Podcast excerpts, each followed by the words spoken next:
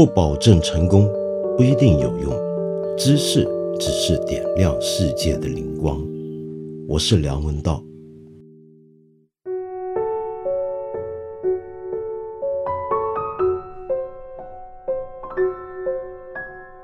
法国总统马克龙这几天呢，一定是忙得焦头烂额。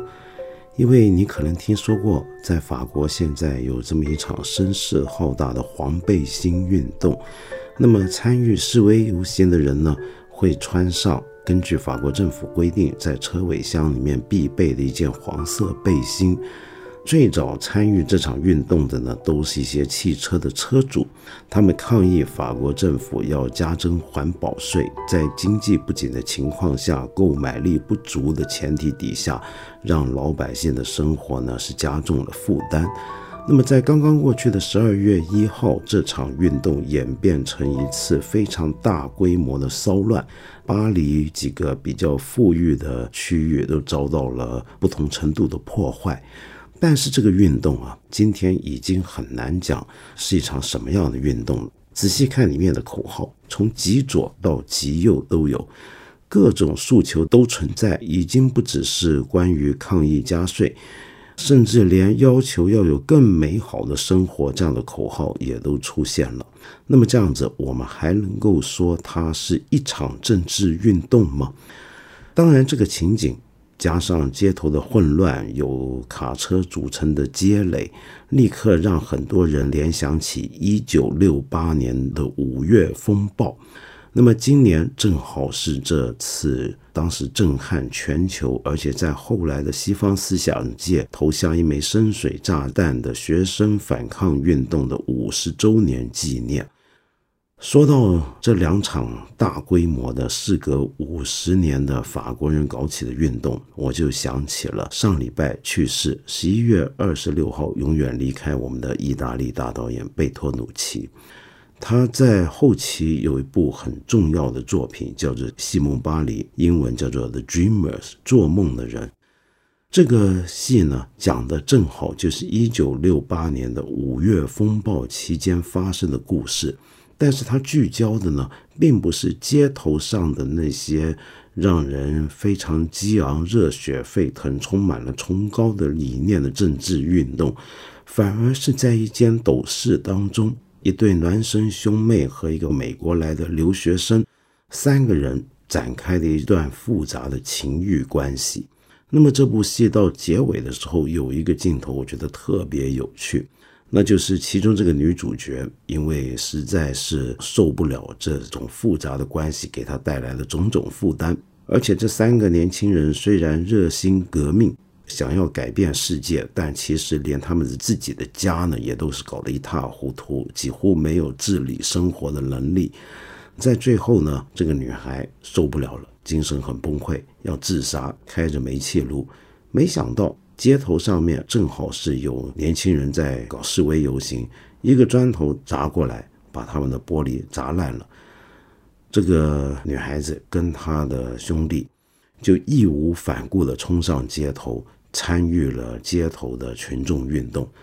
上一分钟，这三个人还是走在绝境之中的人，那个女孩子是要预备自杀的。下一分钟，他们立刻成了街头战士。要为改变世界、改变人类未来的理想而献身。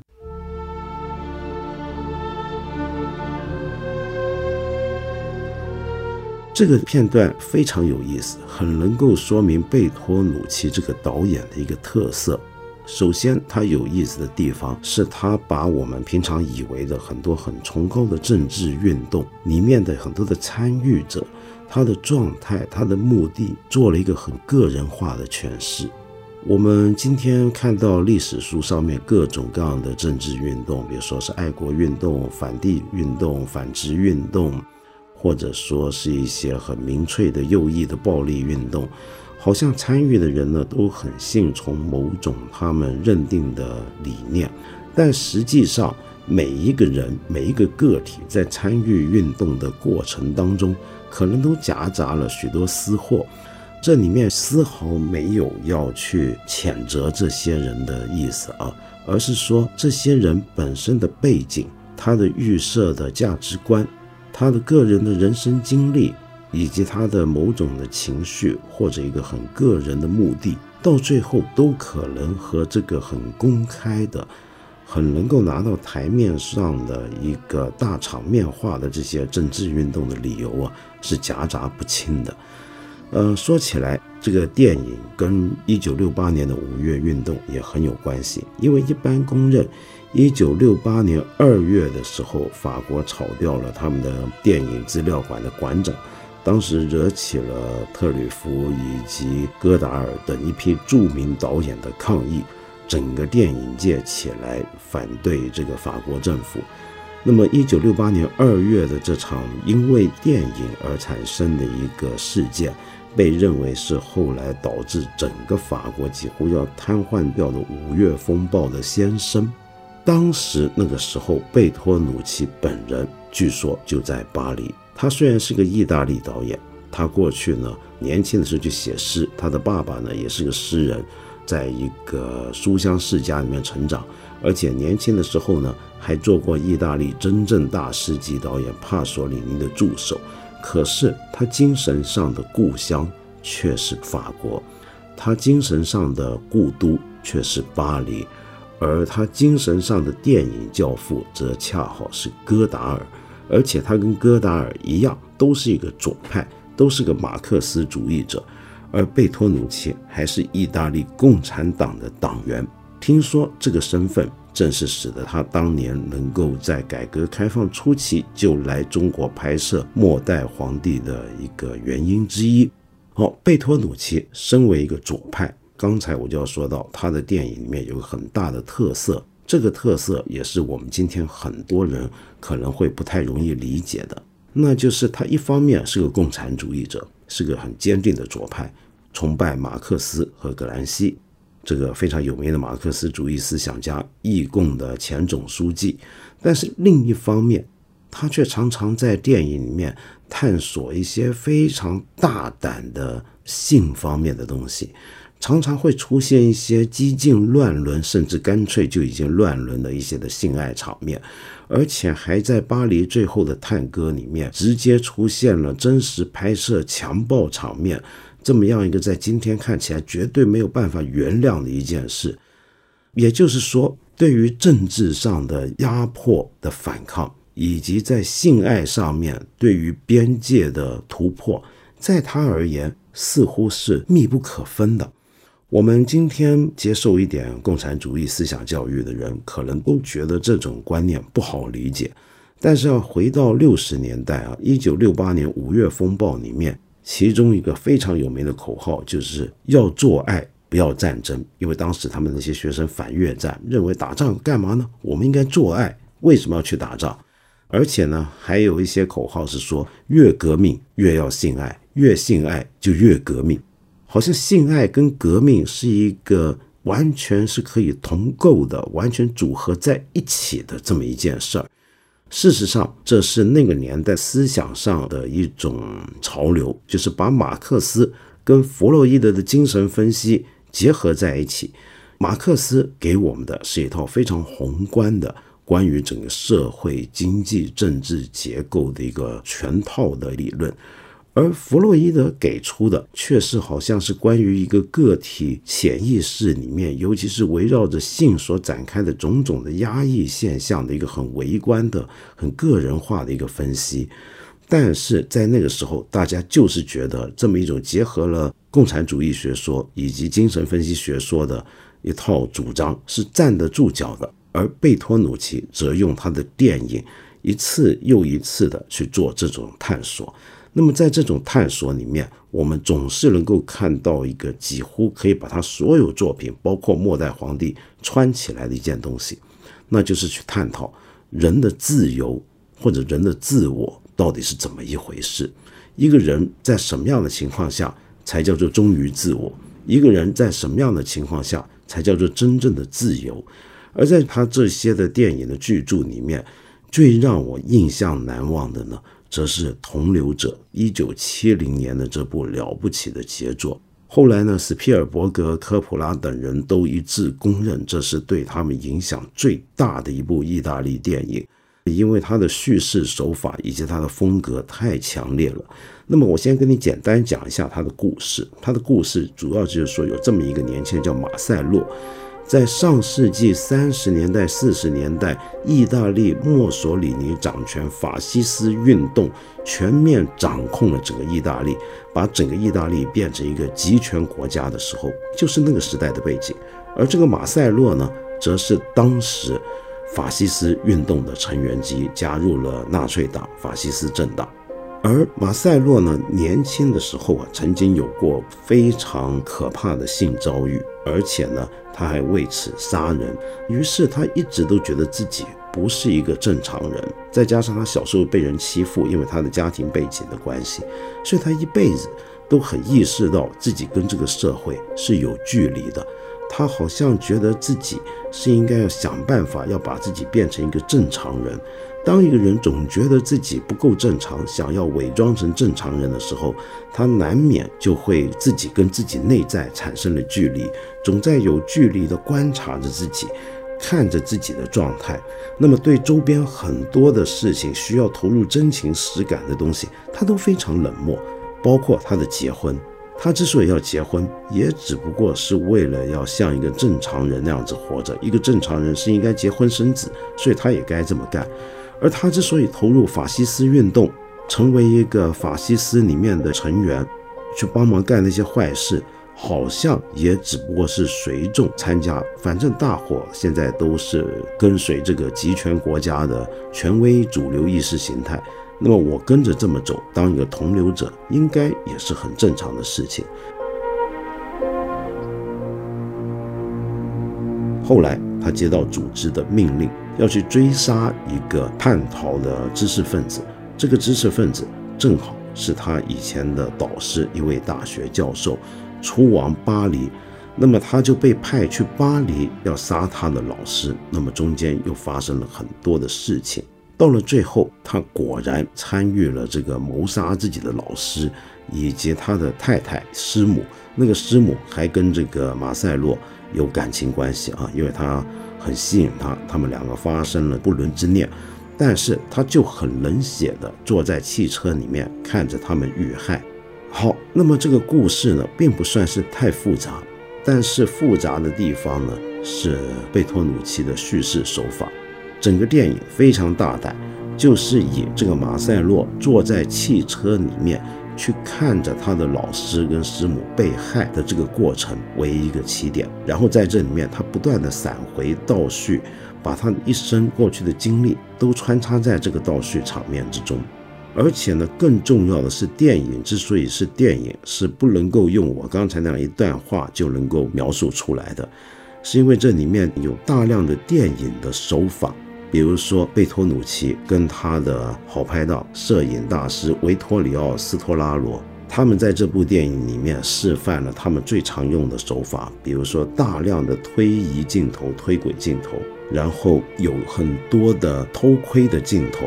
在各种的角落或者鸟瞰的环境底下去看这些电影里面的角色怎么样身处这么一个大时代的环境之中，好像在囚牢当中不可自拔。果然，这个电影里面也出现了很多的像栅栏一样的一条一条的像监狱的栏杆一样的一些的光影效果，真的让你觉得这些人物是不由自主的卷入红潮当中。而且这个电影呢，还展现出了一些非常强烈的意大利的法西斯美学的传统，比如说各种空洞的空间，各种的很鲜明的赤裸粗暴的原色，大尺度的房间。然后这个电影里面呢，我们还能够看到他们两个合作起来，常常很多作品出现的那种很强烈的光暗的对比，跟色彩的对比，一些神秘的光线来源。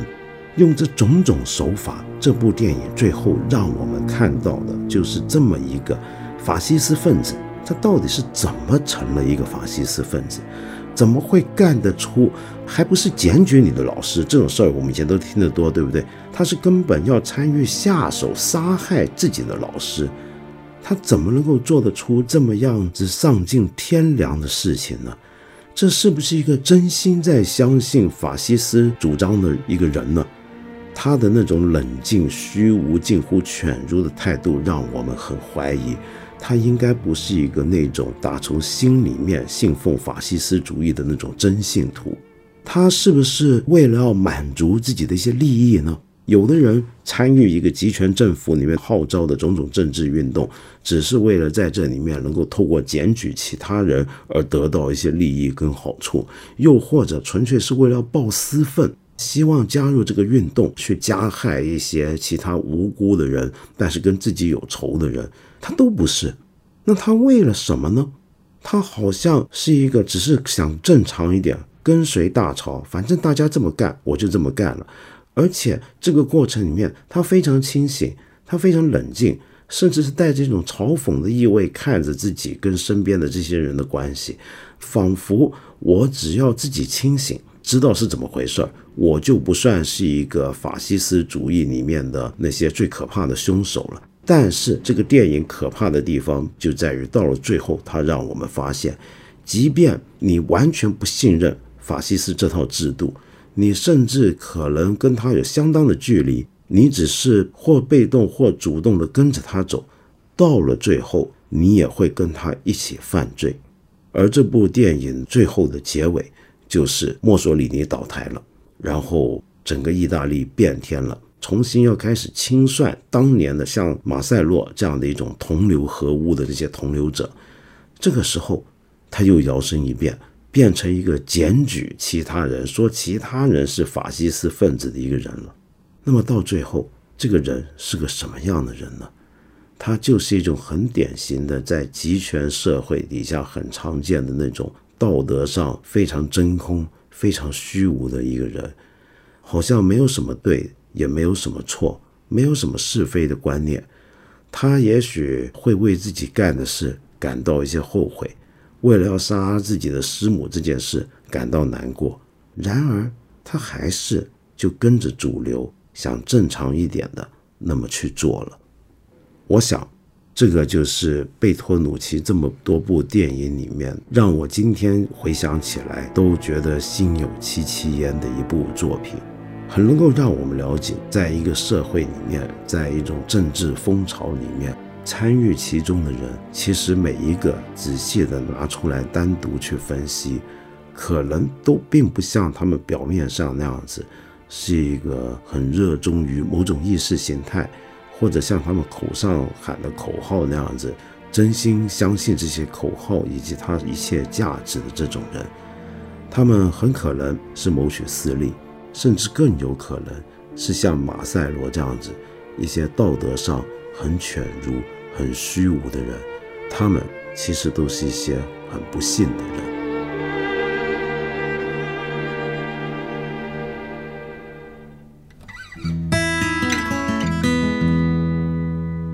有位朋友叫做珍珍，他有个问题啊，是好早之前跟我提起来的了。今天正好说到电影嘛，于是呢，我就跟你聊一聊。你说呢？你觉得我对电影好像也很有研究？其实不是，我对电影纯粹是个业余爱好而已。那么恰好你也很喜欢电影，可是你对电影还是有个困惑，就是关于喜剧这种电影形式，是不是低俗就是它的重要特征呢？无论外国的脱口秀、喜剧电影，还是中国一些相声小品，都常常涉及很多黄色的段子。所以你很想知道，我会不会认为一个优秀的喜剧的最低标准就是不低俗？这么样子来讲吧，我觉得我们常常把好坏、优秀与不优秀，一个艺术作品的杰出与否，跟它在某些表面上表现出来的低俗或高雅画上等号。我不是太赞成这种做法。事实上，有很多被认为很高雅的东西啊，堆砌起来却是俗不可耐，非常的苍白。我们常常见到很多的豪宅用什么欧式的装修、大型的水晶灯。那么，你觉得它很高雅吗？我觉得你恐怕未必觉得它很高雅，你只会觉得它俗气、俗不可耐，是不是？那么同样道理，喜剧是不是一定也要很多的粗言秽语，很多的甚至黄段子呢？当然不一定。可是我想说的是，就算他有，就算有些喜剧作品有很多的很低俗的东西，也并不妨碍这部喜剧是一部杰出的作品。我举个简单的例子，今天我们讲到意大利刚刚去世的导演贝托鲁奇，这就让我想起来意大利的九七年诺贝尔文学奖得主 Dario Fo 达里奥·福这位了不起的剧作家，他的很多作品里面一样也有大量的低俗的成分，完全不忌讳一些民间里面贩夫走卒的语言，甚至一些黄色的东西。那为什么人家还能拿诺贝尔文学奖呢？你要知道，这从来就是一个文学史上的一个传统。在欧洲，你想想看，从十日谈以来，就常常有大量的关于性的很俗的、很很你觉得很贱的一些的描写。其实，他们都是代表这种民间鲜活的力量。那么，透过这种力量，常常是能够颠覆掉很多表面上看一板正经、好像很了不起、很高雅、很正经的一些权威。那些权威其实根本它是没有基础的一种过去的教会的权威、政治的权威、社会的权威、贵族的权威。说到最后，背后支撑他们的，其实也许是一些很空洞、很没有意义的主张和价值以及意识形态。但是他们用一套高雅而华贵的包装，把自己包裹得严严实实。那么这个时候，来自于一个最简单的，几乎像指出国王原来露着个小鸡鸡没穿衣服这么一个小孩子的笑话，就能够把它彻底揭穿。很多时候，伟大的喜剧是具有这样的力量的。我们八分这个节目每星期三、每星期五都会在看理想 APP 和看理想微信公众号同步更新。欢迎你给我留言，提出你的问题或者建议。我们今天就先聊到这里了，下期节目再接着谈。